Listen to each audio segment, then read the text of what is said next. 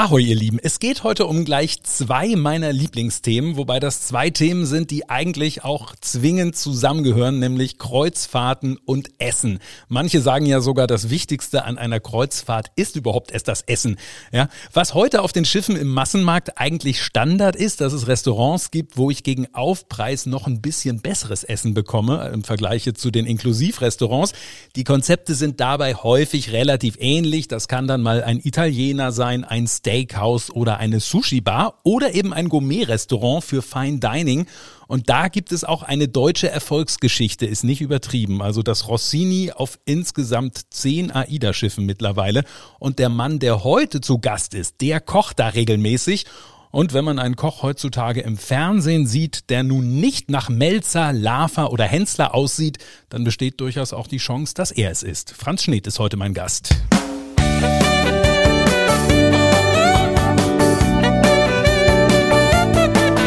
Herzlich willkommen zu Menschen, More und mehr. Und das mit mir, Matthias Mohr. Hallo Franz oder lieber Servus. Hallo, Servus Matthias. Oder ich freue mich dabei zu sein zu dürfen. ja, Servus, du bist in der Nähe von München, in einem Ort, von dem ich jetzt auch noch nie gehört habe. Ja, das ist ein bisschen außerhalb, also das ist so, ja, das, das sagt doch keinem was. Also egal, wenn du sagst Hohenkammer, Hetzenhausen, alles bei uns heißt mit Ing oder mit Hausen. ja, ja. Aber ich, aber das Wichtigste ist bei mir, ich habe den Flughafen Nähe. Ich fahre nur zehn Minuten bis zum Flughafen München. Und das ist in meinem Job echt entscheidend. Und das können nicht viele Leute in München von sich sagen, ne, dass sie in der Nähe vom Flughafen wohnen. Genau. Wir sind ja hier in Hamburg so ein bisschen verwöhnt. Ne? Ich meine, ich wohne mitten in der Innenstadt und das sind sieben Kilometer Luftlinie bis zum Flughafen. Ne? Das ist schon eine ganz andere Nummer. Das ähm, ist eine ganz andere Nummer. Ich habe es gerade schon gesagt, Rossini auf AIDA kann man schon sagen, ist wirklich eine Erfolgsgeschichte. Denn ich habe mal so ein bisschen überlegt, ob es noch eigentlich eine andere Reederei äh, äh, gibt, die so ein Konzept eines Gourmet-Restaurants hat und, und zwar das dann gleich auf zehn Schiffen, bin ich jetzt ehrlich gesagt auf äh, kein anderes Beispiel gekommen. Es ist ja so ein bisschen, ja, ich würde mal sagen, erklärungsbedürftig, ne? weil bei einem Steakhouse, da weiß ich jetzt eigentlich so, was, bekrieg, was kriege ich da bei einer Sushi-Bar irgendwie auch. Rossini müsste man jetzt, wer es nicht kennt, vielleicht erstmal ein bisschen erklären, was das eigentlich ist. Ne? Also so genauso ging es mir auch. Also ich, als ich damals, ich habe ja noch bei am Tegernsee gearbeitet, bei Christian Jürgens, drei Sterne, und dann bin ich auch aufs Schiff gegangen und dann habe ich mir natürlich von verschiedenen Kreuzfahrtschiffen das Konzept angeschaut, wo geht's für mich hin. Und für mich war das Rossini also so überzeugend, wo ich sagte, wow, ich konnte es erst gar nicht fassen, als ich auch an Bord gekommen bin. Also das erzähle ich genauso, wie es dir gerade erzähle, auch sehr oft den, den, den Gästen, die mich auch mal fragen, Herr Schneed, was machen Sie denn hier an Bord? Wie kommt man denn dazu?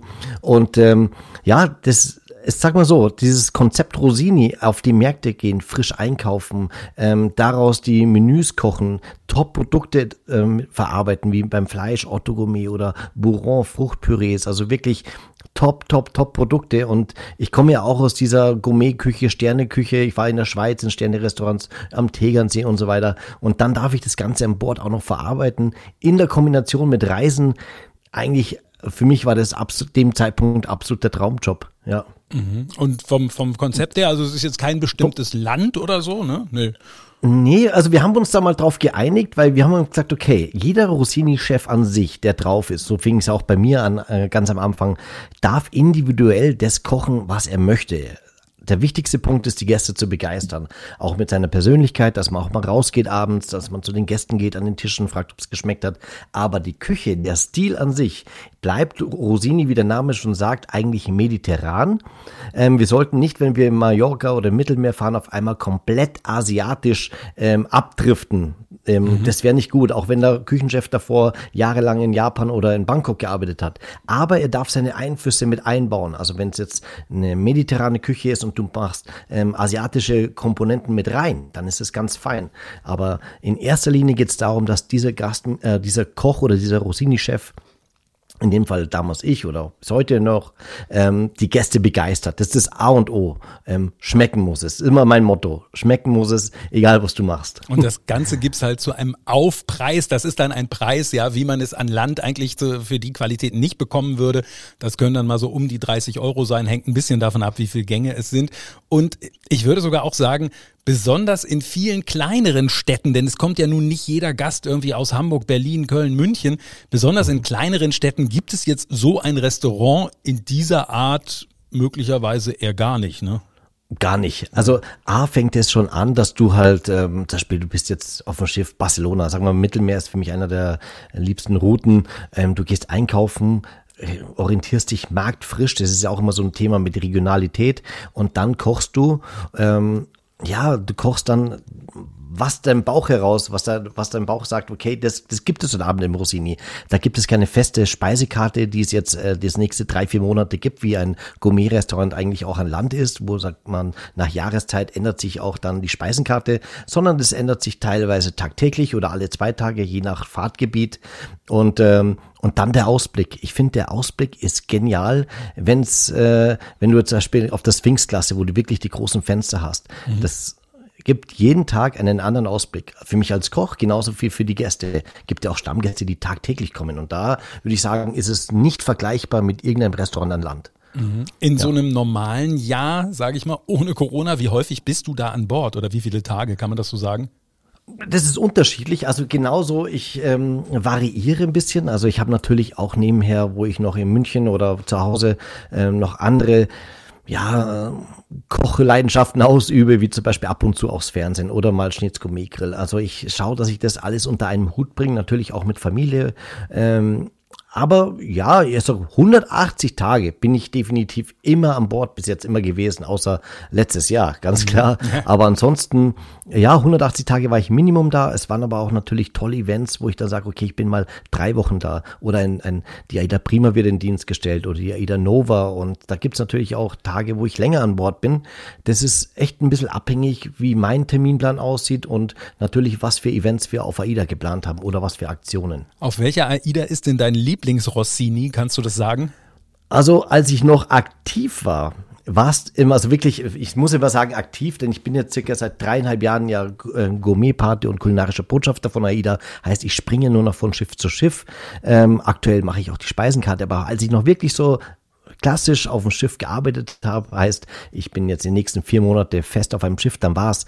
Das hat aber auch was mit dem Team zu tun. Auf jeden Fall die AIDA soll, dann habe ich mich verliebt in Aida Prima, weil ich natürlich die Aida Prima von Japan mit rübergefahren, also bis nach Hamburg und das ganze, ja, das ganze, die ganze Prozedur mitgemacht habe. Und dann habe ich mich so ein bisschen auch in die Prima verliebt. Aber das war eine, eine spätere Liebe sozusagen zum Schiff. und äh, ich würde auch sagen, Prima und Soll. Ich würde die zwei Schiffe ja, sagen, es sind so meine Liebsten. Klar, die Nova war auch ein, ist auch ein tolles Schiff, aber ich muss auch sagen, es ist bei mir auch immer ein bisschen crewabhängig. Ich hatte mhm. ganz tolle Köche zu Zeiten auf Aida Sol oder Aida Prima, wo ich sagen muss, wow, im Rossini, wir haben da echt Gas gegeben, ähm, die mittlerweile auch auf Nova, auf Perla überall verteilt sind, aber ich hatte, ich würde es heute fast schon so nennen als Kaderschmiede. Also da war, habe ich wirklich mit ganz tollen asiatischen sowie deutschen Köchen zusammengearbeitet, die jetzt alle mittlerweile Rossini-Chefs, Unisu-Chefs sind oder auch an Land wieder ihr eigenes Ding machen. Du hast es gerade schon angedeutet. Also du schreibst dann auch die Menüs, die wiederum dann äh, andere auf, auf mehreren Schiffen umsetzen oder wie sieht das aus? Das ist aktuell. Natürlich ist es ähm, Corona ist gekommen. Also wir haben uns Gedanken gemacht. Das hat ja, ist ja schon seit einem Jahr. Davor hat noch jeder Rossini-Chef individuell selbst gekocht und es hat selber seine Menüs geschrieben. Und dann kam der Punkt: Was machen wir jetzt eigentlich? Denn es kommt eigentlich so eine, wir haben damals auf der Nova angefangen, also da habe ich mit einem Team gekocht, wo ich gesagt habe, Jungs, wir kochen es und nach vier Wochen bin ich weg und dann hoffentlich ähm, rocken die das auch weiter und bleibt die Qualität. Allerdings haben wir da schon ähm, mit den Produkten, die wir an Bord haben, probiert, das Bestmöglichste rauszuholen. Jetzt sind wir genau vor so einer Situation, wo wir nie damit gerechnet haben, dass wir einfach jetzt nicht mehr auf die Märkte gehen können. Dieses mhm. äh, Anlegen, rausgehen, einkaufen, wieder zurück an Bord gehen, das ist ja schwieriger denn je, aber wir haben ja auch auch damit gerechnet, dass die Reisen trotz allem weitergehen, wie so eine Art Purreisen etc. Und dann haben wir gesagt, okay, dann müssen wir mit den Produkten arbeiten, die wir an Bord haben. Und wir haben ja Gott sei Dank wirklich Top-Fleisch, Top-Fischprodukte, Top-Grundprodukte im Rossini, mit denen man wirklich toll arbeiten kann. Und jetzt kommt die kreative Ader von mir halt auch wieder dazu und sagen, okay, aus dem, was wir haben, müssen wir jetzt ein Hammermenü schicken. Und ähm, dann haben wir gesagt, okay, komm, wir fangen mal an, da ein System reinzubringen. Und jetzt haben wir es, ja, ich würde sagen, letztes Jahr damit gestartet bei zwei, drei Schiffen und jetzt ist das Ziel, alle Schiffe, die langsam kommen, dass wir dem Rossini so ein bisschen meinen Touch reinkriegen. Ganz klar, der Rossini-Chef hat immer noch die Freiräume, er muss ja auch tagtäglich abschmecken, er muss das Team führen, aber ähm, ich habe mir aus den Produkten, die an Bord sind, echt was Tolles überlegt und jetzt schauen wir, dass wir da was Großartiges machen. Also mhm. ja, das ist Ziel. Jetzt müssen wir alle dran arbeiten. Ja, ja, ja, na ja. klar. Gibt es denn eigentlich was äh, manchmal auch, wo man sich als Profi was ausdenkt und und was dann die meisten Gäste dann irgendwie zurückgehen lassen, weil es ihnen einfach nicht schmeckt? Ist dir das schon mal passiert? Ähm, ist mir ehrlich gesagt ein paar Mal passiert, aber ich habe da irgendwie eine gut ja, ich koche A, ich habe da so eine andere Philosophie ranzugehen. Also ich habe schon immer das gekocht, was mir A, mir selber schmeckt. Äh, ich habe natürlich auch gezehrt von meinen ganzen Restaurants, wo ich vorher gearbeitet habe. Aber ich eine eine Anekdote kann ich dazu erzählen. Äh, aber wo, als ich im Tegernsee oder in der Schweiz gearbeitet habe, ich habe da schon ein gewisses Grund-Know-how, dass ich ungefähr weiß, was kommt bei den Gästen an, was kommt bei den Gästen nicht an. Aber ich erkläre immer den Rossini-Chefs genauso wie auch den Köchen, dass A, darfst du eins nie vergessen. Du musst klar du darfst nicht am Gast vorbeikochen. Und mhm. gerade auf den Kreuzfahrtschiffen hast du ein, ein Klientel in den Rossinis, das von jung bis alt bis alle verschiedensten Geschmäcker sind dabei. An der Unterschied zum Landgourmet-Restaurant. Angenommen, ich mache in München ein Restaurant auf und jeder weiß, auch Franz Schneed kocht verrückte mediterrane Küche. Dann kommt man zu mir, weil man weiß, der kocht verrückte mediterrane Küche.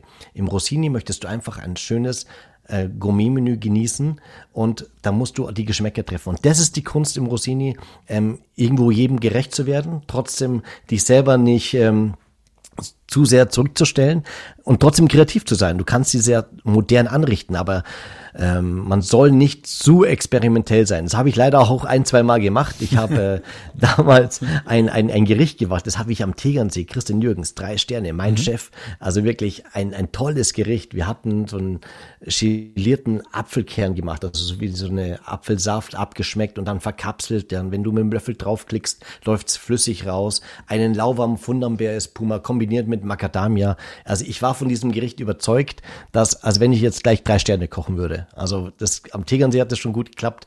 Ich gehe raus abends zu den Gästen, sage Hallo, schönen guten Abend, hat bei Ihnen heute alles gepasst, hat alles geschmeckt. Und original, jeder zweite Tisch sagt, ja, war super, versteht, tolles Menü, aber der Käsegang ging ja überhaupt nicht. Also was haben Sie sich denn dabei gedacht? Dann gehe ich zum nächsten Tisch hin, sagt er, wow, also tolles Menü und der Käsegang, der war echt richtig gut. Also da hat mir ganz diese Kombination, also sehr, sehr lecker. Ich gehe zum nächsten Tisch hin, ja, super Menü, aber das, der Käsegang, sorry, aber den, den Herr Schnitt, sowas können Sie nicht schicken. Und dann beim all, jeder zweite Tisch und dann bin ich in die Küche zurück, habe zu den Jungs ein Feedback gegeben, habe gesagt, ich weiß auch nicht, entweder war da draußen die versteckte Kamera oder wir liegen wirklich verkehrt mit unserem Gericht, ja. Und dann habe ich mir gedacht, einmal bringe ich es noch. Nächstes Mal Fairwell-Menü, acht Gänge, Käsegang wieder eingebaut, Funambers Puma, lauwarm. Und ich habe dasselbe wieder erlebt. Und es ist dann für mich ein Zeichen, okay, da muss er runter. Ja, also ja. ich kann mir das nicht jede Woche geben, dass jeder zweite Gast sagt, das war eine Nullnummer. Also da muss ich, da war ich einfach zu experimentell auch teilweise. Und ja, dann ja. muss man an sich selber arbeiten. Ja. Ich erinnere mich an diese, an die, es gab mal so einen Termin, da haben wir uns auch, glaube ich, das erste Mal überhaupt gesehen. Das war auf Aida Prima hier in Hamburg. Da wurde so diese Gourmet-Paten-Geschichte vorgestellt. Da war Tim mhm. Melzer, denke ich, auch dabei. Du warst dabei. Da gab es dann irgendwie so ein, so ein das fällt mir gerade ein, so ein Rinder-Tatar mit irgendwas, auch irgendeinem Espuma. Lauwarm Kartoffel-Espuma mit einem Röstzwiebel-Crunch. Ah! ich, ich, erinnere mich, das wurde dann serviert in irgend in so einer in so einer Dose. Eine Kaviardose. Ja, in einer Kaviardose. Ähm, ich erinnere mich gleich mehrere davon gegessen zu haben. Also das fällt ja. mir tatsächlich gerade ein. Also das habe ich in guter ja. Erinnerung und ich habe, wenn ich mal bei Instagram so geguckt habe, was ich da mal gesehen habe, du hast da so, so einen Apfel irgendwie gemacht, so ein Dessert, der, der glänzte dann irgendwie, der wurde in irgendwas eingetaucht oder was? Genau, da dachte ich mir, okay, man muss ein bisschen puristischer werden, weil ich habe auch immer an mir selber gearbeitet, immer wieder auch das, meine Gerichte immer abgeändert mal. Aber da habe ich auch noch eine gute Geschichte dazu. Und das war ein Apfelzersperr, eine 3D-Silikonform, habe ich gerade eben auch übrigens gerade geliefert wieder bekommen. Da ähm, da, da kannst du halt, ich kann die füllen mit das, damals, was haben wir, Vanillekipferlmus oder ein Schokomousse, verschiedene Moussorten. Mhm. Das gibst du in eine Silikonform, ähm, frierst es weg, holst es gefroren raus und dann kommt dieses Verkapseln. Das ist aus der Molekularküche und äh, das ist ein, äh, ja, ich habe den jetzt ein bisschen mit Bronzepulver, mit Goldpulver, mit roter Farbe und dann habe ich den ein bisschen abgeschmeckt, diesen Fond und dann habe ich diesen äh, Apfel, das ist ein bisschen komplexer, das ganze Thema, aber dreimal reingetaucht und dann auftauen lassen und dann hast du im Prinzip einen rekonstruierten Apfel und äh, du denkst, es ist ein Apfel, aber das ist ein Schokomus oder Maracuja-Mus, was auch immer. Ah, ja, es aha. kam gut an bei den Gästen. Es war natürlich ein mega Aha-Effekt. Ja, ja, ja, und das sieht natürlich äh, so gut aus. Das ist ja nun so ein, so ein Dessert. Ist das was, was dir, was dir durchaus auch Spaß macht? Oder, oder ist das so, wo du sagst, naja, gut, muss halt irgendwie sein, gehört noch was Süßes dazu, aber eigentlich äh, mache ich eher so die herzhaften Sachen lieber? Doch, äh, muss ich sagen, Desserts machen mir mega Spaß, aber genau ähm, typisch Koch. Also als ich doch damals, ähm, ja, muss man sich da auch erstmal reinfuchsen. Also klar, meine Stärken waren immer Vorspeisen, das Warme und ein Patissier. Jedes Gourmet-Restaurant hat einen Patissier. Mhm. Die sind darauf spezialisiert, die sind die absoluten Fachmänner. Aber ich habe mich halt da reingefuchst sozusagen. Und ähm, je mehr ich da mit den Aromen gespielt habe, wo ich äh, genau wusste, so viel Gramm Agar-Agar auf so viel Gramm Gelatine und dann hast du den perfekten Gelee, das macht halt auch Spaß. Und das Tolle an Desserts oder auch an Vorspeisen, du kannst daran spielen und vorbereiten. Ähm, das ist der Gegenpart zum warmen Essen, wo du sofort anrichten musst. Es muss warm rausgehen. Du hast dann nicht viel Zeit zum, ähm, ja, zum Spielen. Aber bei einer Vorspeise oder bei einem Dessert, da kannst du halt bis ins Detail gehen und äh, mit Aromen spielen und mit Texturen. Und das macht mir halt schon mega viel Spaß gemacht auf der warmen Seite und auf der kalten ist es immer mehr gekommen. Also es hat sich so angebahnt über die Jahre. Also ich wurde dann immer stärker. Also meine ersten Desserts, da war ich froh, wenn ich mal eine Creme Brûlée hinbekommen habe, aber dann. Ach, okay, ja. also da hast du dich dann doch schon so gesteigert, ja, bis zur ganz, ganz hohen, äh, ganz hohen Kunst, ja. Definitiv, ja, ich habe mich natürlich das auch angeeignet und auch reingeschaut, wie machen das Kollegen oder auch natürlich, ähm, als ich, ich habe zwar auch in, in den Tophäusern, auch in Deutschland und in der Schweiz gearbeitet, aber du bist ja als, ich war Saucier oder Entremetier, also für die Beilagen oder fürs Fleisch zuständig oder Vorspeise, so damit, ähm, ja, wie gesagt, du bist so konzentriert drauf, du kannst dir nicht erlauben, mal zum Patisserie rübergehen oder in die Konditorei, mal schauen, wie machen die denn eigentlich einen Mousse oder wie, klar, ja. die, die, ba die Basic, wie geht ein Schokomousse und so weiter, das weiß man, das kann ich, wie geht ein Eis, das kann ich auch, das habe ich mal gelernt, aber in die, auf diesem Level wie äh, Gourmetküche, da ist es halt doch nochmal eine andere Nummer. Und dann habe ich mir das all angeeignet auf dem Schiff, muss ich sagen. Und ähm, ja, aber halt immer wieder auch an mir selber gearbeitet, auch mal ein mhm. Kochbuch mitgenommen. Ich bin damals der Verrückte gewesen, der mit acht Kochbüchern angereist ist bei jedem Vertrag und die alle mir einen Vogel gezeigt haben, weil das so sie eine halbe Bibliothek war. was so nach dem Motto, was bringt der da denn mit? Ja, ja. Also immer wieder. Also ich bin mit Equipment angereist teilweise, aber ich habe das halt einfach gelebt. Ich wusste, die nächsten vier Monate möchte ich mich nochmal verbessern, möchte da mir arbeiten. Also es war immer mein, mein Ziel. Und ja, da habe ich immer die Kochbücher dabei gehabt. Aber das aber, gilt natürlich grundsätzlich, ne, dass es immer gut ist, irgendwie zu lernen, zu lernen und nicht zu sagen, so, ach, ich kann schon alles. Genau, ja, absolut. Ja. Oder auch immer dasselbe zu kochen. Immer wieder, ja, ja. ja der Schoko oder das, der Bananensplit, der ist toll, den mache ich jetzt fünf Jahre. Klar, aber wenn, Sie, wenn mich jetzt einer fragt, Franz, du hast doch vor fünf Jahren auch schon den Bananensplit gemacht, dann schau dir diese zwei Teller an. Das sind Welten, würde ich sagen. Ja, ja, ja. ja. Ähm, du hast schon gesagt, fürs Rossini in normalen Zeiten gibt es eben die Möglichkeit, dann auch zuzukaufen auf dem Markt, was ja im Grunde in der Kreuzfahrt, das muss man immer denen erklären, die sich natürlich nicht so damit auskennen, was eigentlich ja unüblich ist, weil ich ja, um einen gewissen Qualitätsstandard zu halten, die Sachen ähm, zentral einkaufe und zum Schiff bringe. Normalerweise ist das da eben mit dem Markt schwer zu machen. Fürs Rossini mhm. in normalen Zeiten geht es. Du hast dementsprechend äh, viele, viele Märkte schon gesehen. Wo ist dein Lieblingsmarkt?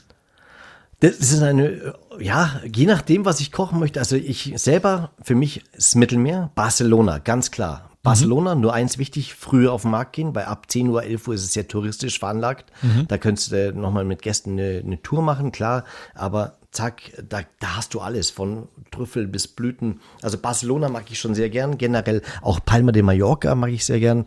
Für mich ist immer der Markt dann entscheidend, äh, welchen mag ich am meisten, ob ich genau die Produkte finde, die ich gerade ähm, für meine Menüs auch brauche. Also es gibt sehr dankbare Menü, äh, Länder oder sehr dankbare Märkte, zum Beispiel ähm, Madeira. Ja, also mhm. das ist, sie, es sieht mega aus, aber irgendwann hat's auch mal die Passionsfrucht sein Ding erledigt. Dann hast du zwar 16 verschiedene Barracudas und du hast einen Espada, aber so spannend ist er auch nicht der Markt. Also das ist dann klar, kannst einen Thunfisch runterschneiden, du kannst einen Espada mitbringen. Ähm, wenn ich aber jetzt sage, okay, ich mache ein neues Dessert, wenn wir auf Madeira sind mit Passionsfrüchten und mit den ganzen Texturen von diesen exotischen Früchten, dann ist der Markt wiederum cool. Also das ist dann mhm. wieder so eine Sache. Mhm. Aber wenn du so mit Kressen und Blüten arbeitest, dann musst du wieder nach Mallorca oder nach Palma, äh, nach Barcelona. Also das ist so abhängig. Zum Beispiel Südamerika, also hat mir gar nichts gegeben. Mhm. Da kannst du tolles Fleisch kaufen, aber die Märkte an sich, da kriegst du nichts, da kannst du in den Supermarkt gehen. Okay, okay. Ja, spannend, spannend. Gab es ja. denn schon mal was, äh, dass du dir in den Kopf gesetzt hattest, was du unbedingt kaufen wolltest und was es dann nicht gab? Also ich meine, heute ist der 9. April, wo wir aufzeichnen. Ich würde jetzt zum Beispiel weißen Spargel, weiß ich, würde ich jetzt noch nicht überall kriegen. Aber gab es das nee. mal, dass du dann unbedingt irgendwas haben wolltest und dann war es nicht zu bekommen? Ja, aber ja, es geht. Also das Gute ist, muss ich sagen, man, man kennt ja, die AIDA fährt, ähm, sagen wir so vier Monate am Stück oder drei Monate immer dieselbe Route. Es mhm. wiederholt sich sieben bis 14 Tage. Und ähm, wenn ich auf den Kanaren bin oder wenn ich jetzt im Mittelmeer bin oder auf, in Norwegen, ich kenne meine Marktleute mittlerweile. Mhm. Also das ist eine tolle Freundschaft, hat sich da teilweise entwickelt. Und ich weiß, in welchem Hafen ich was wie bekomme. Mhm. Und wenn ich weiß, ähm, die Jahreszeit ist jetzt da, dann muss ich auf jeden Fall auch schauen, dass der Markthändler, mit dem muss ich mich dann gut stellen und sagen, pass auf, bitte, wenn du wieder Pulpo bekommst, lege mir gleich mal fünf weg und lass nicht die anderen Hotels mir alles wegkaufen. Ja. Das ist das Einzigste eigentlich. Man muss Menü höchstens da mal umschreiben, wenn man äh, die Produkte nicht bekommt. Aber nee, muss ich sagen, da bin ich eigentlich relativ entspannt und auch relativ flexibel. Aber man bildet sich manchmal schon ein, ich brauche diesen Fisch jetzt. Und wenn ich ja. dann auf den Markt gehe und der ist nicht mehr da, dann war ich entweder zu spät oder ja, ich muss die B-Ware nehmen und das mache ich ungern. und es ist ja nun nicht so, dass die Märkte nun immer so für Gastronomiebedarf sind, sondern häufig auch ein bisschen touristisch, kann man auch sagen, ne, oder? Ja, mittlerweile ja. schon, auch gerade speziell Bergen, wenn ich das ja, vergleiche mit ganz früher. Das ist nämlich, das wollte ich witzigerweise nämlich tatsächlich jetzt erzählen. Ich war ja. nämlich mit Dieter Müller auf oh, dem Markt in Bergen. Das hatte man ihm so ein bisschen gesagt, so nach dem Motto, Mensch, wenn der Mont da ist, gehen Sie mit ihm mal so. Und er, und es war im Grunde sehr lustig, weil er war im Grunde, er war so entsetzt über das Preisniveau da. Ist brutal, ja. Das, also, das, das ist sehr hübsch irgendwie so, aber, aber ja, es ist halt. Ähm also das Preisniveau ist brutal in Bergen und ich finde auch den, die ganzen Stände, die sind schon so touristisch veranlagt. Das ist ja fast eine, eine, eine ja, wie sagt man, eine Fressmeile sozusagen, ja, ja. wenn ich so sagen darf. Der letzte Stand, ganz hinten ist mein Geheimtipp. Ähm, wirklich noch in einem alten Gebäude drin. Das ist der Stand, wo du eigentlich, klar, teuer ist es so oder so. Ähm, ja, der Geldbeutel blutet immer in Bergen, aber da kriegst du wirklich Top-Qualität auch, ähm, ja, aber das macht halt schon Spaß. Also Bergen mag ich sehr, sehr gern, aber wirklich, ich gehe gezielt drauf hin, kauf ein und geh sofort wieder zurück. Dieses früher, wo noch die Hummerbecken überall, wo du reinschauen konntest ja. und so weiter, das war schon toll, aber das ist halt leider heute nicht mehr der Fall. Und so geht's auf vielen Märkten, klar verständlich. Da liegt ein Kreuzfahrtschiff an und dann sagen sie sich auch, wie können wir noch Geld verdienen? Und dann machen sie halt alle noch diese, diese ähm, Seafood Plates, was man ja da sieht, mit mhm. ganz viel Salat und wenig Fisch. ja, ja, ja, ja, ja, ja, ja, klar. Aber das, genau, das ist nur der, der, die, der wirtschaftliche Aspekt ist auch nicht ganz unwichtig dafür, Absolut. die Gastronomen. Ja, ja. Ähm, Marktbesuche sind ja das eine, was ihr in der Vergangenheit äh, häufig gemacht habt, was hoffentlich dann auch irgendwann wieder gehen wird. Ähm, was du ja an Bord natürlich auch häufig gemacht hast, sind äh, Kochkurse. Welche Themen sind das so?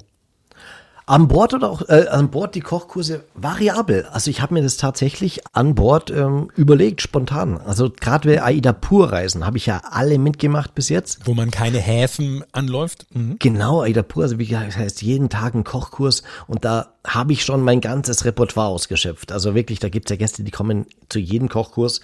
Und dann habe ich mir überlegt, okay, wie gehe ich systematisch vor? Einmal ein Fisch, einmal ein Fleisch, einmal ein Soßenkochkurs, einmal Desserts, einmal bayerisch, einmal äh, themenbezogen drei Gänge Gourmet-Menü, einmal Fleisch.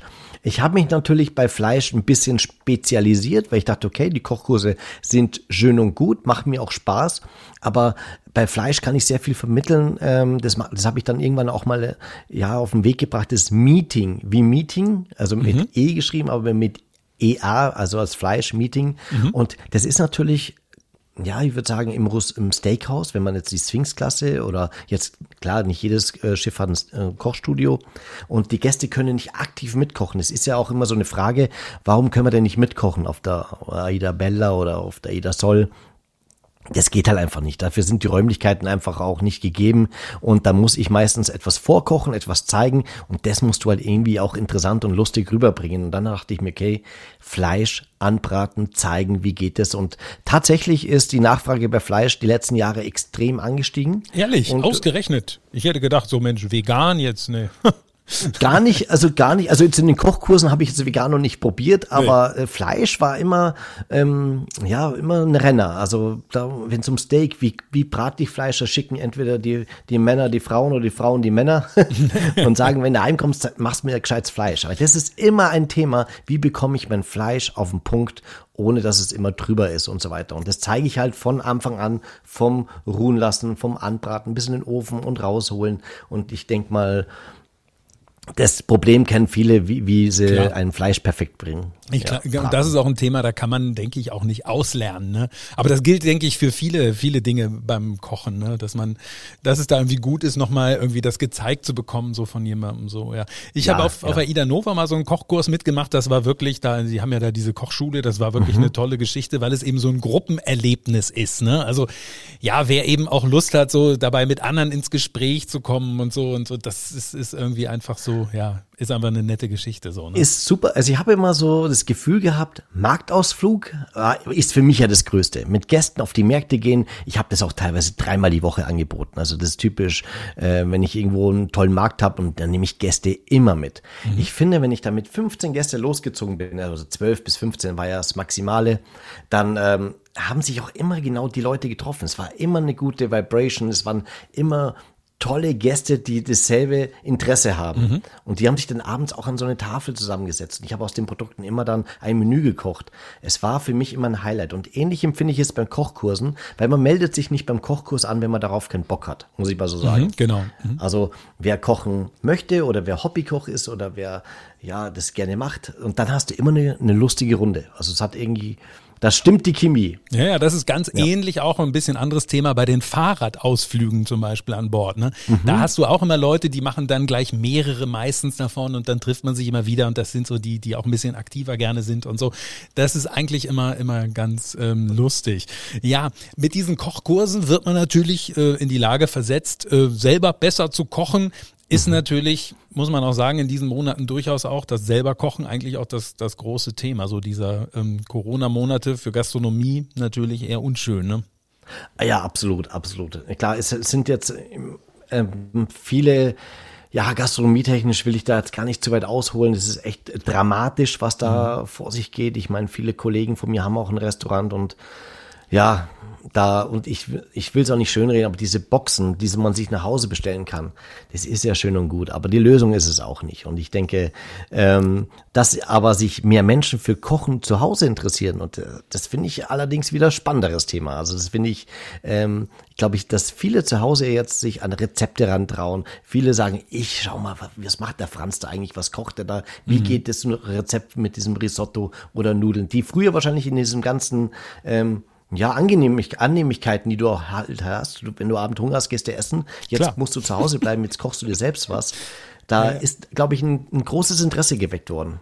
Also ich kann von, von mir nur sagen, also ich habe immer schon grundsätzlich gerne gekocht, aber ich war kein Alltagskoch, ne? sondern mhm. das war dann für mich so ja, ich will nicht sagen Event, das klingt so großspurig, aber ich meine, gut, wenn du hier so in der Großstadt wohnst, dann hast du hier Mittagstisch und dies und das so, dann hast gehst du alles. dahin und denkst zwar, naja gut, womöglich könntest du selber besser, äh, tatsächlich. ja. ja. Gibt's aber, auch oft, ja. Ja, ja, genau, genau. Und, und das Problem ist, wenn du dann nur so dann und wann mal kochst, das geht eigentlich gar nicht so richtig, weil dann hast du immer Sachen übrig und die werden dann schlecht und äh, mhm. so. Und ich habe mir jetzt eigentlich so in den letzten Monaten so ein bisschen ja angewöhnt, etwas, was ich früher nicht so gemacht habe. Ich war immer sehr, ich sag's mal, rezepthörig. Okay. also ja. wenn dann da im, im Rezept stand, äh, du brauchst eine Schalotte und ich hatte nur eine Zwiebel, dann bin ich erstmal losgegangen und habe eine Schalotte gekauft. So. Okay, okay. und heute, heute bin ich da erstmal das wesentlich entspannter und ich traue mir mittlerweile, was ich sonst immer nicht gemacht habe. Ich äh, gucke jetzt so, Mensch, was habe ich noch? Ich habe hier noch irgendwelche Chilis vom asiatischen Gericht, dann versuche ich, dass ich die da bei dem Nudelgericht da irgendwie noch mit unterkriege. Das ist ja alles kein, ist ja eigentlich alles kein großer Akt, ne? Aber ich habe es früher ja. nicht gemacht. ja. also ich muss auch sagen, also aus Kochperspektive, also aus Kochperspektive ist es für mich auch mega spannend. Gerade wenn ich jetzt mal auf, äh, wir können ja nachher nochmal auf das Thema auch Küchenalarm mit Stefan Hartmann, mhm. ja, habe ich ja mit ihm etwas begonnen, wo wir jeden Mittwoch kochen und da koche ich natürlich auch Sachen, die habe ich selbst noch nicht gekocht. Das glaubt er mir immer nie. Oder auch die Gäste oder auch die Zuschauer sagen, ja, Franz, du wirst doch wohl einen Kaiserschmarrn mal gemacht haben. Ja, ich habe ein gutes Rezept im Petto habe ich, weil ich weiß, wer es kann. Aber wann soll ich denn bitte einen Kaiserschmarrn machen? Zu Hause mache ich mir nicht. Ja. Und auf dem Schiff schaue ich, dass ich im Rosini ein Hammer Dessert rausbringe, komme aber nicht auf die Idee, jetzt einen Kaiserschmarrn zu machen.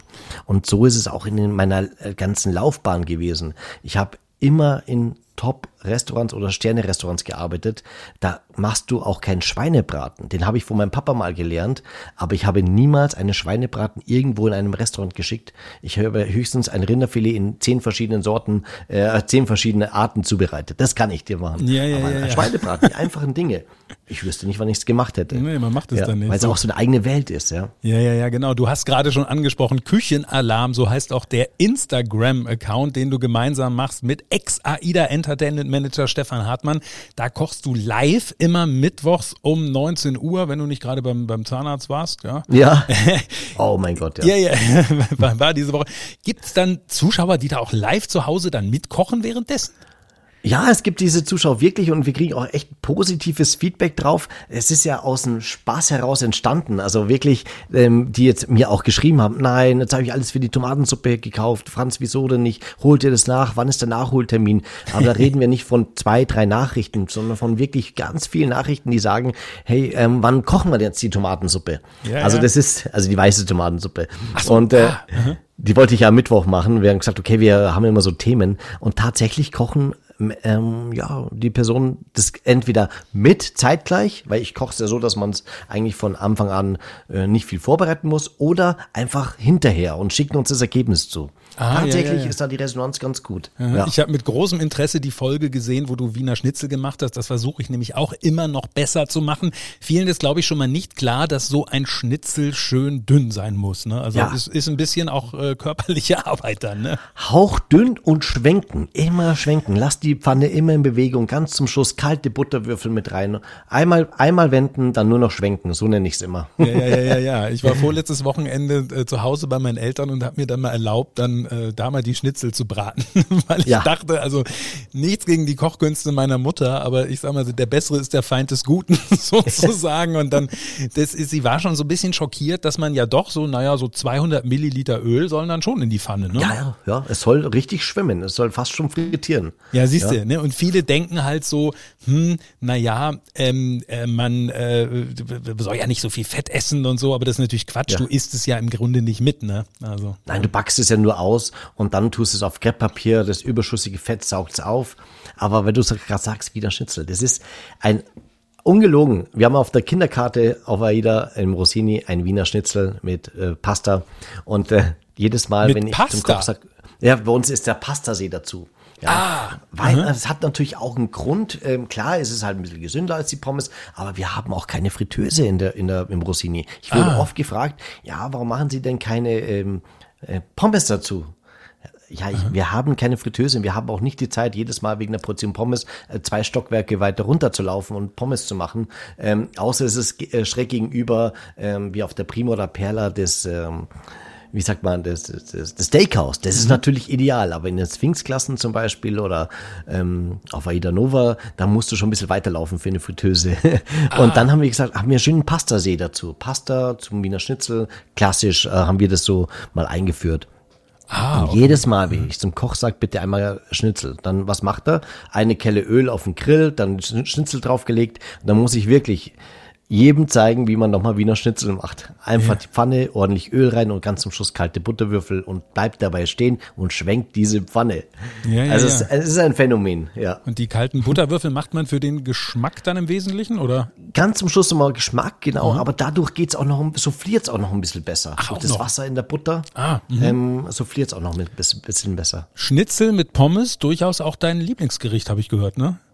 Kann ja, man so sagen, ja? Ich liebe Wiener Schnitzel. Also Cordon Bleu ist auch knapp dabei. Aha. Da muss ich aber wissen, wo ich es esse. Ja, da gibt es ein paar Läden, wo ich weiß, die machen einen Hammer Cordon Bleu, aber da ist mir meistens immer das Fleisch zu dick. Und deswegen esse ich hm. sehr gerne Wiener Schnitzel. Ja, naja, das ist eben der Punkt, ne? weil viele würden sagen, so wie nur Schnitzel mit Pommes, aber ganz ehrlich, das kann man ja wirklich so oder so bekommen. Ne? Also mein, mein genau. absoluter Albtraum ist, wenn ich so im Supermarkt fertig panierte Schnitzel sehe. Ja, die, das ist, die ja. du da in einem im frische, im Kühlschrank da oder was. Das ist, ist, ist grauenhaft, weil diese Panaden, es, es schmeckt einfach nicht. Ja, das ist, das ist einfach, und vor allem, man, wenn man es ganz genau nimmt, es ist ja nicht viel Aufwand. Du holst dir ein Stück Fleisch, ob das Pute, Kalb ist, ganz egal, oder Schwein, je nach Geldbeutel, plattierst es hauchdünn und dann ziehst es durch Mehl, Ei, Paniermehl. Ja. Also, also, insofern also keine Kochkunst groß. Relativ Dann geht es nur ums Ausbacken. Das, ja, ja, da genau. scheitern die meisten. Und die Pommes müssen die aus der Fritteuse sein oder akzeptierst du auch Backofen? Ja, wenn, akzeptiere ich auch Backofen. Also ich, wenn ich im Restaurant bin, muss es auf jeden Fall aus der Fritteuse kommen. Aber ja. wer zu Hause sagt, okay, ich möchte nicht, dass meine ganze Wohnung nach einer Pommesbude riecht, dann ist auch der Backofen in Ordnung. Am besten dann gleich einen Kartoffelsalat dazu machen, ist gescheiter. Ah, ja, ja, ja, ja. Und dann Pommes lieber dick oder dünn? Ähm, bisschen, das ist eine Mischung. Nicht ganz so dünn mhm. und auch nicht ganz so dick. So belgisch ist wäre am besten. Ja, ja, ja, ja, ja, okay, also das, ich finde auch so, also Pommes, das ist immer so, zu Unrecht wird das immer so in so eine Ecke ge gestellt, so, so nach dem Motto auch nichts Besonderes, aber ich finde, man kann wirklich sehr, sehr viel falsch machen. Ne? Also Man kann wahnsinnig viel falsch machen und ich bin ja äh, mit Pommes sehr konfrontiert, ich habe ja auch einen Schneetzko-Mekel sozusagen, wir haben einen Currywurststand in der Nähe von München. Mhm. Ähm, und bei uns gibt's nicht viel. Bei uns gibt's vier verschiedene Würste, die von der Metzgerei kommen und, und Kartoffeln. Richtig, aber keine Tiefkühlpommes. Also wir haben ähm, frische Pommes, die wir halt einmal vorfrittieren müssen, wie belgische Pommes. Und dann nochmal, bevor der Gast sie serviert bekommt, wird jede Portion nochmal ganz kurz einmal anfrittiert zum Schluss, damit sie kross sind. Es gibt natürlich welche, die sagen, okay, ich frittiere sie, tue sie in so einen Bämmery, wo oben die Wärmelampe raufschaut und dann sind sie halt lätschert. Es gibt nichts Schlimmeres wie lätscherte oder so labrige Pommes. Ja, ja, ja. Wenn man sich dafür entscheidet, müssen sie gut sein. Und, ja, ja, ja. Darf man heutzutage, äh, die, die, die erlaubten Temperaturen, sind die noch hoch genug, um, um damit was, äh, was ordentliches hinzukriegen oder fehlen da eigentlich 20 Grad? Ja, ja hat, ich würde schon sagen, da fehlen ein paar Grad. Ja. Wenn du meine ehrliche Meinung hören willst. Ja, ja, ja. Ich glaube auch keiner, dass sich da jemand dran hält. Also nee, nee, also, nee, nee, habe ich das laut gesagt? Nee. Nein. Aber ich habe mir so Google-Bewertungen da mal angeguckt. Also in Eching, nicht so sehr weit weg äh, vom Flughafen, beste Currywurst mhm. Hamburgs. Wer was anderes behauptet, ist selber schuld oder lang keine so gute Currywurst gegessen. Was ist denn bei der Currywurst eigentlich wichtiger, die Soße oder die Wurst? Äh, beides. Äh, ähm, zum Teil, also die Soße ist das A und O. Also dafür werden wir auch wirklich tagtäglich gelobt. Aber wir haben gesagt, okay, wir machen etwas, was wir, wir haben mittlerweile gehen wir ins achte Jahr. Wir machen etwas, wo wir uns abheben. Zum Beispiel haben wir in der, bei der Wurst, bei unserer Currywurst oder Käse-Chili-Wurst oder Käsekreiner oder Chili-Wurst halt einfach eine Metzgerei aus Österreich. Nicht, weil der jetzt sagt, in München gibt es keinen perfekten Metzger. Das war einfach eine tolle Basis mit ihm und wir haben an den Würste gemeinsam gearbeitet. Es hat eine ordentliche Größe. Bei uns hat eine Wurst bis zu 170 Gramm, so 160, 170 Gramm. Du kriegst nicht so ein kleines Würstchen. Mhm. Das ist von dem Metzgers Handwerkskunst, also da, da steckt da seine ganze Liebe rein, das schmeckst du einfach. Und ähm, da ist eine Käsekrein auch ordentlich Käse. Und natürlich die Soße. Und mit der Soße hat alles begonnen. Und als ich mit meinem Papa das äh, zusammen gekocht habe und wir haben gesagt, Papa, wir brauchen die perfekte Soße. Und wir haben vier, fünf Wochen rumgedoktert, bis wir aufgemacht hatten damals, mhm. bis wir sie so hatten. Und wir machen sie seit sieben, knapp acht Jahre auch immer noch wie am ersten Tag. Also wir haben da wirklich ein Rezept für uns, wo wir halt auch ein paar Sachen kann ich ja sagen. Ich werde es nicht verraten, aber da kommen zum Beispiel auch Kirschtomaten oder Tomaten. Die ziehen wir mit Schalotten an. Dann Currypulver, einen Schluck Cola und so weiter. Ah. Also, und auch vernünftiges Ketchup, nicht den 0815 Ketchup. Also wir schauen, dass wir eine Top-Soße zusammenkriegen. Als anderes geheim. Da werde ich oft gefragt. Und äh, die haben wir so, die kochen wir richtig auf, passieren die durch, kommt ab, kalt werden lassen, ab in den Kühlschrank, dann nochmal nach und nach erwärmen. Wir wärmen nicht auf einmal 20 Liter, sondern immer nach und nach. Und ja, wir haben da, glaube ich, echt eine, eine tolle Wurst und eine tolle Soße. Und dann natürlich waren uns die Pommes auch wichtig. Wir haben nur eine Sorte, auch keine Süßkartoffelpommes oder so, sondern die einen und die sind richtig tolle Pommes. Und da, ähm, ja, haben wir drei Komponenten, wo wir wissen, das passt. Aber da gibt es noch eine Semmel, mehr gibt es bei uns auch nicht. Und wir haben immer gesagt, wir machen lieber weniger und da wird die richtig gut. Wir müssen da wirklich was Tolles produzieren. Und natürlich ähm, habe ich das Glück, dass wenn ich nicht da bin oder mein Papa hat das Ganze mit aufgebaut, da steht, steht halt auch jemand von der Familie drin. Da weiß man, da mit Freundlichkeit, da geht was Sauberes über die Ladentheke, da steht man mit seinem Namen dahinter. Das sind so viele Faktoren, ähm, dass man sagen kann, am Anfang haben sie gesagt, ach was, eine Würstelbude, ein Currywurststand wollte sie aufmachen. Aha, weil bei uns in Bayern nicht so üblich wie in Hamburg. Ach so. Und äh, Aha, ja. ja. bei uns ist eher so Döner und Hedel angesagt. Aha. Und dann haben wir gesagt, nee, wir ziehen das durch. Und äh, mittlerweile, ja, kannst du eigentlich nicht an uns vorbeifahren. Ja, ja, ja, ja, ja. Ähm, ist dein Vater, von dem hast du schon gesprochen, ist der auch Koch? Ist auch Koch. Wir hatten äh, 18 Jahre lang, also selbstständig, waren wir selbstständig mit einem Restaurant. Wir hatten früher einen Biergarten mit äh, 300 Sitzplätzen draußen und so eine Art Südtiroler Stuben drinnen. So, ja, also das völlig, äh, völlige Gegenteil. Aber es Gesundheitlich ähm, ist dann was vorgefallen, genau vor sieben Jahren. Mein Papa ist in der Küche umgefallen und hatte einen Herzinfarkt. Herzstillstand, oh. Entschuldigung. Mhm. Und die Kellnerin hat ihn entdeckt, wie er in der Küche umgefallen ist, hat ihn sofort wiederbelebt. Also bis der Notarzt kam, der hat Gott sei Dank auch nur drei bis vier Minuten gedauert. Das war auch ein Wunder, dass sie so schnell da waren. Und er hat's überlebt und ist wirklich wohl auf. Und damals mhm. war er 63. Mhm. Und da habe ich zum Papa gesagt, jetzt pass auf, ähm, ich habe alles weggegeben, alle Geschäfte weggegeben und jetzt, wenn du wieder fit bist und du, du Lust drauf hast, ähm, dann würde ich mit dir einen Currywurstladen aufmachen. Und da haben uns alle für bescheuert, was wie, wie in die Currywurst stand. Weil viele sind sich da halt auch einfach zu fein und sagen, na, also ich mache mein Restaurant, aber ich würde mich niemals in einen Currywurststand reinstellen. Und wir haben gesagt, nee, wir machen das. Und dann mhm. muss es halt eine, ein richtig guter sein. Und dann kam die Idee von der Currywurst im Krankenhaus. Und ja. muss man ehrlicherweise auch sagen, ähm, das, da hat euch auch diese Corona-Zeit wahrscheinlich damit nicht so arg erwischt, als hätte man jetzt irgendwie einen Biergarten oder so, ne? Ganz klar, da muss man dreimal auf Holz klopfen. Mhm. Ganz im Gegenteil, wir haben uns sogar noch gesteigert. Wir haben natürlich auch immer wieder an uns gearbeitet, haben unsere Werbung, haben immer außen wieder gemalt, haben gesagt, okay, wie kann man uns auch besser präsentieren. Aber für uns ist äh, seit Corona ja auch keine Veränderung, weil dieses To-Go-Geschäft, ähnlich wie auch McDonalds ein Drive-In hat, wo du jetzt einfach auch zu Corona-Zeiten hinfährst, als wäre nie was anders gewesen, ist es bei uns auch. Ich denke mal, jeder Döner, jeder Händelstand, äh, generell dieses To-Go-Geschäft oder ein Italiener mit Pizza liefern, das da hat sich nie was geändert. Und durch Corona, ich meine, für viele Restaurants ist es einfach eine wahnsinnige Umstellung, wenn du plötzlich aus einem Tagesgeschäft, wo du Veranstaltungen machst, à la carte schickst, ähm, alles abpacken musst um to go. Das ist für viele eine wahnsinnige Umstellung und für viele auch schwer zu handeln. Allerdings bei uns hat sich nie etwas geändert. Und äh, das Einzigste, was jetzt bei uns fehlt, sind die Tische. Das mhm. ist das Einzigste. Ja. ja gut, aber das geht ja mit so einer Currywurst, mit Pommes oder, oder Brötchen geht ja auch äh, Wobei Semmel sagt ihr ja nicht Brötchen. Ja, Semmel, genau. das geht ja dann auch ohne Tisch, überhaupt gar keine Frage. Ähm, genau. Wir wollen mal darüber sprechen, wie du eigentlich selber Koch geworden bist. Du hast eine Ausbildung gemacht Ende der 90er Jahre im ehemaligen Kempinski Airport München. Flughafen, mhm. Hotel klingt erstmal eigentlich nicht nach etwas Besonderem, aber, aber Kempinski ist ja schon ein gewisser Luxus, ne? Ja, also das hat, das hat damals was, äh, damals war das auch das modernste Flughafenhotel Europas und ich ja, und ich hatte wirklich auch die, ähm, ich war nie so geritten, dass meine Eltern gesagt so, und du lernst jetzt Koch, weil wir haben auch eine Gastronomie und du, du musst es jetzt weiterführen, etc. Überhaupt nicht. Ich war halt eigentlich auf, total auf Fußball fixiert. Ich habe damals auch Bezirksliga Oberbayern und was ich was alles in Eching da gespielt. Mhm. Und für mich war Sport schon wichtig und dann ähm, bin ich mit meinen Eltern, das war der, das war der ausschlaggebende Punkt, dann zum Neujahrsbrunch ins Kempinski am Flughafen München Ich mhm. damals 15, 14, 15, sagt, na, schickimicki, da will ich gar nicht rein. Ich will einfach nur meine Schweinsbraten essen und fertig. Und, und da bin ich dann hin. Ich musste natürlich mit Oma alle dabei. Und mich haben ab dem Zeitpunkt Hotels wahnsinnig fasziniert. Ich bin dann rumgelaufen und das Hotel ist ja auch Wahnsinn, der Flughafen am Airport. Du kannst einmal komplett durch das Hotel schauen. Dann habe ich mir gedacht, okay, wenn ich mein Schulpraktikum machen möchte, möchte ich in diesem Hotel mein Schulpraktikum machen.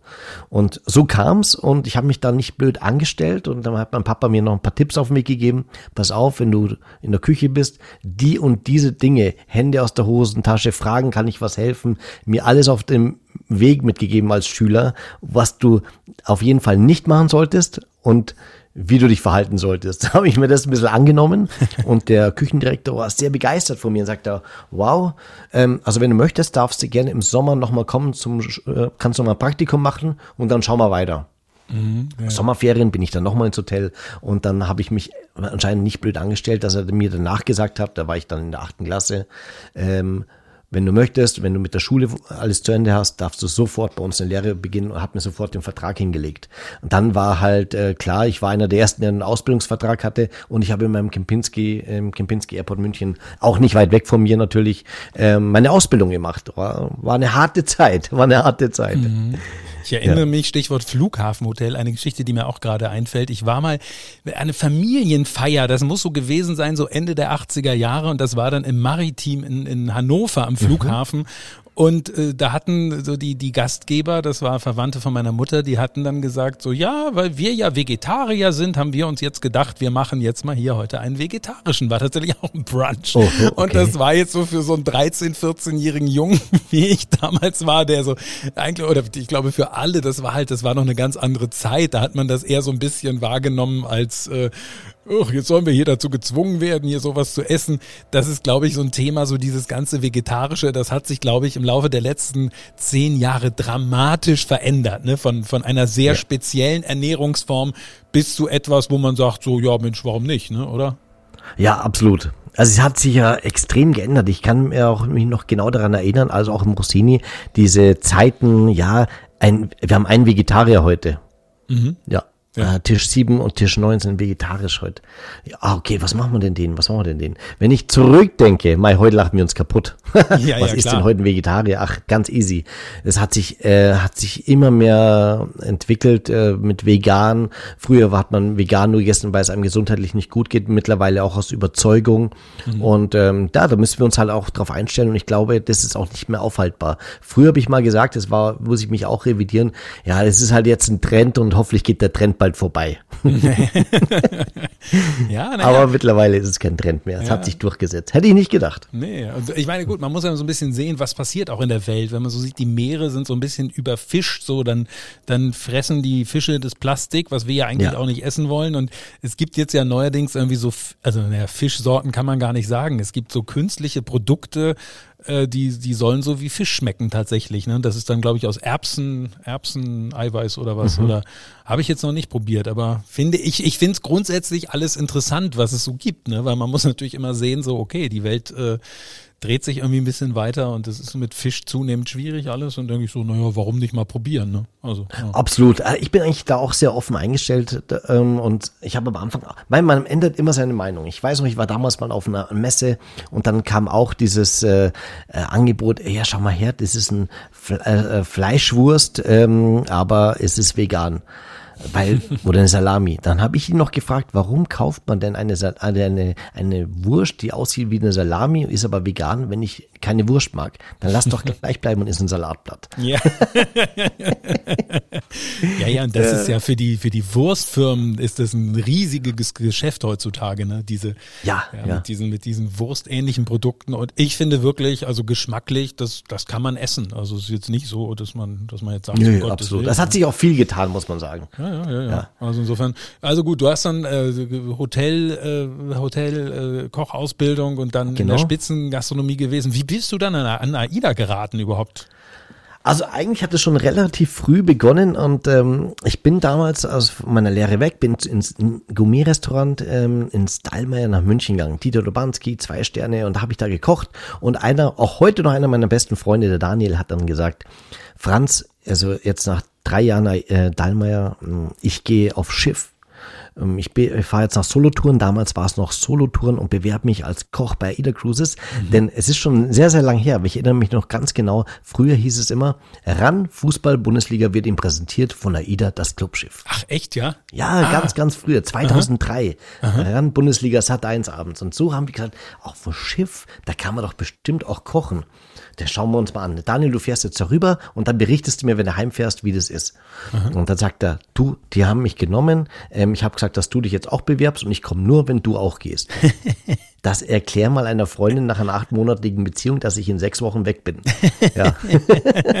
ich habe es gemacht und dann äh, bin ich aufs Schiff gegangen. 2003 das erste Mal auf AIDA und äh, das war die AIDA Vita, weiß ich noch ganz genau. Aha. Ja, es war ja einfach cool. Ich meine, als Koch, was du da für äh, Möglichkeiten hast. Du gehst auf die Märkte, kaufst ein. Aber ich meine, damals ähm, hat sich das Rossini auch erst durch Günter Kroak, muss man auch so sagen, auch entwickelt da wo ich immer geschaut habe, oh, wenn es geht, mal unter Günter Kroak auch arbeiten. Unser heutiger Corporate-Chef hat mhm. damals ja dieses Rossini geprägt. Ja, also das war ja zuerst auf Aida, äh, auf Arosa Aida, Blue. Genau, so, genau. Auf der alten, das gab's ja nur, ich glaube, ein oder zwei Jahre und dann wurde es ja zu Aida Blue. Und äh, ich weiß noch, dass das damals sowas war, wo man wirklich drüber gesprochen hat. Ne? So mhm. dieses, und das war halt im Wesentlichen dann, dann Günter Kroak. Das heißt, als du 2003 an Bord warst, da warst du dann in der ganz normalen normalen Zentralküche oder warst du da schon in Ge diesem, ich glaube, das hieß das maritime Restaurant oder was? Ja, genau, da gab es das Rossini noch gar nicht. Nee, das genau. wurde erst dann eingeführt. Da ja, war ich ja, irgendwo und überall in den ganzen Küchen verteilt. Ah. Das war aber für mich auch schon so spannend, weil ich war auch noch jung und dachte mir, wow, einfach mal äh, heute in Cannes, morgen Barcelona ist ja unfassbar, ja. Also ja, ja, schnell Gas geben in der Küche, damit ich mittags mal kurz an den Strand kann. Das war so eine ganz andere Philosophie und von mir, äh, und dann war halt die Chance, klar, Rossini hat sich umstrukturiert. Auf einmal gab es nicht nur das, äh, das auf Rosa Blue oder dann Aida Blue, ähm, jetzt machen alle Schiffe ein Gourmet-Restaurant. Und das war natürlich auch die Zeit, wo ich dann ähm, ja auch ins Rossini reingegangen bin. Und das war natürlich genau meine Welt. Und aber es war damals auch ganz witzig. Es hieß, wenn du im Rossini gearbeitet hast, musstest du mal unter Günter, Günter Kroak gearbeitet haben. Wie es wahrscheinlich heute heißt, wenn du bei Rossini gearbeitet hast, musst du unter, unter Franz Schneed gearbeitet ja, haben. Ja, ja, ja, ja.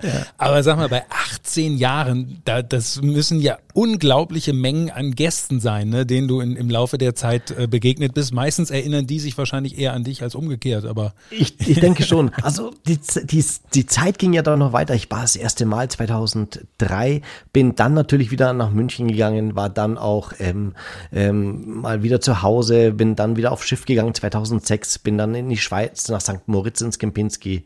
Also ich bin immer wieder weg gewesen. Ich wollte mir halt immer wieder auch neue Inspirationen in Schliff holen.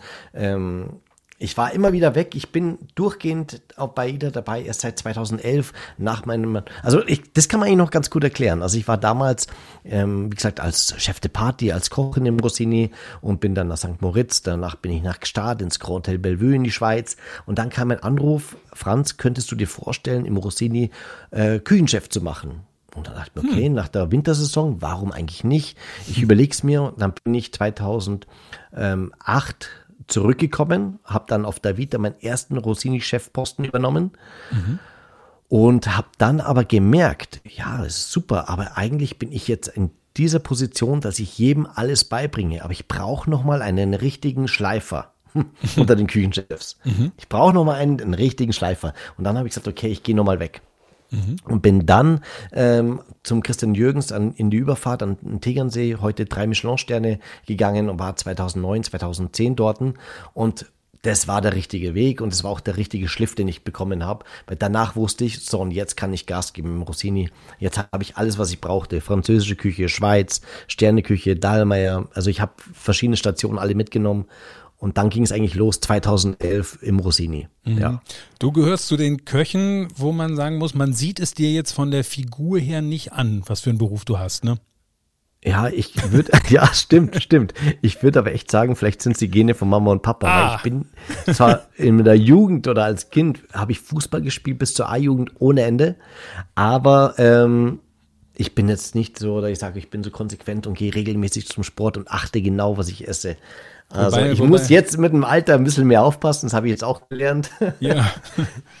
Wobei, Aber davor habe ich da ehrlich gesagt gar nicht drauf geachtet. Also, wobei, ich meine, gut, Alter ist gut. Ne? Vor 18 Jahren das erste Mal an Bord gewesen bei AIDA und immer noch unter 40. Also das ist schon eine Leistung. Ne? Also. Ja, ja, absolut, absolut. ähm, aber kann man denn eigentlich überhaupt, wenn es schmecken soll, überhaupt so kochen, dass es einigermaßen gesund ist und dass man, dass man hinterher auch noch mit gutem Gewissen äh, ja. auf die Waage geht? Oder ist es eigentlich so, dass man, komm, ohne Rücksicht auf Verlust? Wenn, also jetzt im Rossini, oder? Ja, also zum, zum Generell. da auch, ja, ja, klar. Aber ich finde ja. zum Beispiel auch Gourmetküche. Ähm, ich äh, sagen wir mal so, ich war auch schon natürlich auch auf Luxusschiffen, möchte nicht sagen, welche es sind, aber na, es ist eigentlich generell gilt das. Ja. Das hatte abends dann, wenn du dann da so ein, was weiß ich, fünf Gänge, das hat, das geht Richtung Must. So, also das, mhm. das ist ein bisschen, ja. ist ein bisschen böse jetzt ausgedrückt. Aber da ist es so, dass man, dass man das Gefühl hat, na, da hat sich keiner mal vorher überlegt, was du da am Ende da für eine Masse in, in dich da eigentlich, wenn du so fünf Gänge nimmst, das muss ja ein bisschen abgestimmt sein, dass du kleinst, ja, ja. Kleinstportionen, dass man vielleicht auch denkt, so Mensch, wie ist das, das ist alles. Aber es, es muss ja dann in Gänze darf es ja nicht so sein, dass du hinterher denkst, so du platzt. Das ja, ist ja. auch ein, ein, ein Prozess, als Rossini-Chef kann ich davon sprechen, das ist ein wichtiges Thema sogar. Mhm. Und ich kriege ja manchmal die Kommentare auf der Instagram-Seite, heißt es immer, ja, wer wird denn davon satt? Wer wird denn von so einem Mini-Tatar denn satt? Mhm. Genau das ist der Punkt, wo du gesagt hast isst davon fünf hintereinander und dann bist du auch satt. Aber es ist ja ein, ein, ein, ein bei fünf, sechs Gängen, es ist ja ein Weg, der da durchgeht. Da wenn du einen Fischgang mit einem schweren Risotto hast, dann solltest mhm. du vielleicht auch im Hauptgang jetzt nicht kein Kartoffelpüree mit 500 Gramm Butter und 500 Gramm Kartoffeln zu dir nehmen. Also dieses eins zu eins Verhältnis. Yeah. Man muss da schon schauen und das habe ich mir früh gemerkt, da ich auch selber elf Gänge mal geschickt habe im Rosinen, die Gäste gesagt haben, nach dem achten Gang, ich kann nicht mehr. Mhm. Ja, das war kein Lob für mich. Das war ich mir gedacht, okay, ich mache irgendwas, muss ich an mir arbeiten. Ähm, und dann habe ich angefangen, die Teller selber zu essen. Und mhm. das ist das Beste. Und das habe ich auch mit meinem Team gemacht. Ich so, Jungs, schau mal her, wir haben jetzt acht Gänge geschickt. Wir haben sie alle hingestellt und jetzt essen wir uns nach und nach mal durch. Und da müssen wir schauen, fehlt da die Säure, fehlt da die Frische, ähm, ist vielleicht das Sorbet, ähm, sollte es ein bisschen mehr, mehr in die fruchtige Note gehen oder ein bisschen mehr in die gemüsigere Note, weil zu viel Frucht generell im Menü ist. Und das sind so viele Gedanken, die man sich dann da macht, ähm, wo ich sagen muss, ja, äh, wer, es gibt Köche, die sagen, ich koche jetzt einfach lecker und dann zack auf den Teller, aber es ist, ja, nach dem vierten Gang, du verlierst eigentlich ein wichtiger Punkt dabei, du verlierst dann die Lust zum Essen, weil du, mhm. kann, weil du platzt, du bist, hast ein Füllegefühl und du hast eigentlich gar keinen Bock mehr auf den nächsten Gang. Genau. Und dann ähm, und ja, dann musst du dir echt Gedanken machen. ja, ja, es ist natürlich auch so, dass die Leute möglicherweise dann vorher vielleicht auch so ein bisschen ja, ich will nicht sagen Langeweile, aber dann, dann sitzt du da und dann denkst du auch manchmal, das dauert ja dann auch ein bisschen, bis dann mhm. der nächste Gang kommt und dann greifst du da vor Langeweile in den Brotkorb. Ja, dann ist der auch Brotkorb ein ganz großer alle. Fehler. Ja, ja. Also das, der richtige Umgang mit dem Brotkorb ist eigentlich ganz wichtig, ne? Ja, ich, ich habe, ja, oder genau, wichtig, der Brotkorb, weil man am Anfang schon so Hunger hat und dann sagt, ah, dann mit Butter und Olivenöl, das ist sehr verführerisch. Ähm, das ist auch so ein Thema, wo ich sage, ich habe auch bei angefangen, eigentlich sehr früh, die Sättigungsbeilagen in meinen Menüs zu reduzieren. Mhm. Also nicht mehr zum Fisch fünf Löffel Risotto, vielleicht einer, wenn es sein muss, aber generell mehr auf den Geschmack gehen, Pürees arbeiten, aber nicht mehr überall Gnocchi und da nochmal vielleicht im Hauptgang was mit Kartoffeln machen oder was mit äh, Pasta, okay, aber mhm. nicht mehr so viel Kohlenhydrate reinpacken, also sagen Sättigungsbeilagen in die Menüs. Und das macht das Menü schon wesentlich leichter und angenehmer zum Essen. Ja, Lieber ja, ein bisschen den Fisch größer ähm, ja, präsentieren und den, die Beilagen ein bisschen kleiner, dann ist der Gast auch happy. Ja, ja, genau, dann geht es auch, genau. Also 18 Jahre jetzt in irgendeiner Form ähm, mit AIDA. Ähm, ja, jetzt ähm, sind wir nun ja in einer speziellen Zeit. Kannst du denn im Moment schon absehen, ja, das, was natürlich alle immer gefragt werden, weißt du denn, wann es wieder an Bord äh, geht? Und 95 Prozent der Leute sagen natürlich, nee, wissen sie nicht. Ne? Wie ist es bei dir? Es ist schwierig. Bei mir ja. ist es jetzt gerade so, ich gehe am Dienstag an Bord. Also ah. ich fliege am Dienstag, jetzt haben wir April, ähm, geht's auf die AIDA Perla, die aktuell auf den Kanaren fährt. Mhm. Und da äh, kochen ja die Jungs aktuell mein Rossini-Menü und ich bin 14 Tage an Bord und wir werden es nochmal refreshen. Ich werde mit den Jungs kochen und vielleicht auch mal ein paar Rezepte ändern und vielleicht mal auf der Bühne kochen oder auch mal, mal schauen, was wir da jetzt alles machen können. Aber ich bin jetzt aktuell 14 Tage demnächst auf der Aida Perla. Also bei ja, mir ja, geht's jetzt los und ähm, ich hoffe auch, dass die anderen Schiffe nach und nach jetzt nachrücken. Ja. Jetzt, ja das Thema Impfen ist halt sehr, sehr angesagt. Ich sag mal so, es kann nur besser werden. Es kann nur besser ja. werden, auf jeden Fall. Genau. Also wenn das hier ausgestrahlt wird, dann hast du deinen Aufenthalt da schon hinter dir an Bord. Wir haben schon gesprochen über den Küchenalarm auf Instagram. Mhm. Instagram ist ja eine Sache. Du bist aber auch häufig äh, schon im Fernsehen zu Gast gewesen bei der Küchenschlacht oder ZDF Fernsehgarten, habe ich auch schon mal gesehen. Genau. Wenn man im Fernsehen kocht, da muss es doch eigentlich nur gut aussehen, das Essen, ne? oder? Ist es auch wichtig in dem Moment, ob es schmeckt? Beim Fernsehgarten muss es schmecken, ah. weil die Kiwi echt ist zwischendrin. Die ist, die die ist ehrlich da dann auch, ja. Die ist ehrlich, die sagt ja gleich, was Phase ist. Nein, die hat doch Hunger, weil die da zwei Stunden durchmoderiert und die freut sich immer, die kommt und sagt, Franz, wie machst du es? Aber generell musst du so kochen oder generell koche ich immer, dass es auch schmeckt. Das ist mein Anspruch auch, dass ich jetzt sage, nee, weil ein paar kennen sich aus, die fragen sich auch, was macht denn jetzt da in die Pfanne rein? Das kann ja gar nicht passen. und dem entgehe ich da schon, wenn ich sage, okay, äh, ich koche gleich so, als wenn ich richtig kochen würde. Allerdings äh, im Fernsehgarten natürlich, wenn du drei Gänge Gänge kochst und dann für jeden Gang sieben Minuten Zeit hast, dann musst du halt überlegen, was bereite ich vor, was habe ich, was koche ich live, was ist, äh, was ist attraktiv. Ja, ja, klar. Ja. Aber ja. es ist spannend. Also das gegen die Uhr arbeiten, das ist ja im Rossini eh normal und vom Fernsehen, glaube ich, nochmal eine andere Hausnummer auf jeden Fall. Das mache ich natürlich zu Hause gar nicht. Ne? Da ist man natürlich relativ ineffizient und es dauert alles ewig, ist aber natürlich auch entspannt und ist kein Stress. Ne? Ja, ja, ja, ja. Jetzt sollte man ja meinen, wenn die Menschen so viel essen oder kochen im Fernsehen, Fernsehen gucken, dass sie vielleicht auch mal mitbekommen, was gutes Essen ausmacht, wenn man dann sieht, wenn man in so einem ganz normalen Supermarkt ist, was es da so an Fertig- und Halbfertigprodukten mhm. ist, was auch im großen Stil gekauft wird, dann hat man so das Gefühl, so richtig scheint das jetzt nicht anzukommen, vielleicht, was ihr den Leuten da immer zeigt, oder? Ja. Das ist, finde ich, ja, bin ich bei dir. Also teilweise schauen, glaube ich, viele die Kochsendung, lassen sich inspirieren und ja, ähm, der, der, Markt wird immer größer. Das, das, das Gefühl habe ich auch. Und man sagte mal, ja, die Leute achten. Ist auch ein, ein, interessantes Beispiel. Die, die, ähm, Menschen achten mehr auf die Ernährung, mehr auf vegan. Aber wenn du an einem McDonalds vorbeifährst, es tut mir wirklich leid, dann ist der immer voll. Dann ja. ist der immer voll. Ja? ja, ja also muss man sich auch einfach mal so ähm, vor sich betrachten. Aber generell, ich glaube, dass die dass man immer mehr ja den Fokus auf gesunde Ernährung. Das ist trotzdem schon viel viel besser geworden als früher, glaube ich. Mhm. Man kann ähm, ja man kann schon sagen, dass da mehr Achtsamkeit ge gewährleistet ist. Nicht jetzt in allen in allen äh, ja in allen Situationen oder in allen ja, nicht alle Personen. Viele sagen, okay, ich habe einfach keine Zeit. Das ist auch eine, immer oft eine Zeitfrage. Mhm. Ich kenne es von meinen besten Freunden, die sagen, nee, also zu Hause kochen, sorry, aber jetzt habe ich den ganzen Tag gearbeitet, jetzt stelle ich mich nicht noch hin. Ähm, und das ist für mich Stress. Und für viele ist aber Kochen auch Entspannung und macht Spaß. Mhm, also ich glaube, das ist immer so ein Empfinden wie jeder, äh, also Viele sagen auch, Franz, wie hast du diese Pasta da nochmal gemacht? Und ich sitze gerade da und mir macht das so viel Spaß. Vor einem halben Jahr hätte ich mir das nie vorstellen können. Also ich habe da auch bei manchen eine Wandlung äh, feststellen können, sagen wir mal so. Und es ist natürlich so, dass so, so die Industrie verspricht natürlich immer so einen Gewinn am, an Komfort und Zeit so, aber wenn du halt mal überlegst, so, so ein Kartoffelpüree beispielsweise, ne, ja. das ist ja, wenn man ehrlich ist, ein großer Akt ist es nicht, das selber zu machen. Ne? Nee, also nee, nee.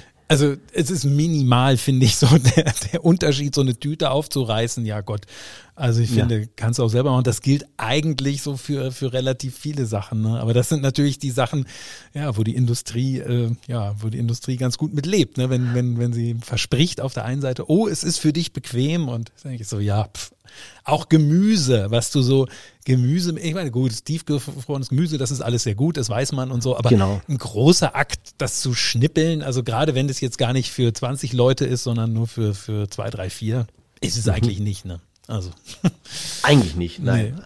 Nee, äh. Nein. Also manche, ich glaube, das ist so diese Scheu oder dieses, ich, das, das ich sage mal, man nennt es mal ranwagen. Man muss es einfach machen. Hingehen, Pfanne, einfach Gemüse reinschmeißen, ein bisschen Butterflocke, ein bisschen Salz, Pfeffer, vielleicht eine Prise Zucker, schadet nie. Und dann ähm, Learning by Doing. Einfach mal machen. Einfach mhm. mal machen, würde ich sagen. Genau. Nichtsdestotrotz, so schön es auch ist, mal selber zu kochen, würde ich mich natürlich freuen, wenn ich irgendwann ja auch einmal dann da wieder sitze, wo du dann irgendwo kochst. Insofern würde ich sagen, vielen Dank, Franz. Hat mir sehr viel Spaß gemacht. Sehr gern. Und ansonsten äh, komme ich zumindest mal auf eine Currywurst dann vorbei. Ne? Also ich freue mich auf. Ja, nee, das ist natürlich auch. Man kommt am Flughafen Richtung München auch nicht an uns vorbei. Ja. München Ost rausfahren und eine Currywurst bei uns genießen. Ansonsten, ich bin ja jetzt nächste Woche auf der Perla, freue ich mich schon auf den Moment, einfach abends rauszugehen, auch wenn ich eine Maske aufhabe und einfach mal sagen, hat es denn Ihnen heute geschmeckt? Das Gefühl kenne ich gar nicht mehr. Ja, ja, ja, und das geht auch ja. mit Maske, ne? auf jeden genau, Fall. Genau. Vielen Dank, Franz. Sehr gerne. Vielen Dank. Und danke euch auch fürs Zuhören und bis zum nächsten Mal. Tschüss. Ahoi. Menschen, More und mehr. Neue Folgen immer am ersten Donnerstag im Monat, überall wo es Podcasts gibt.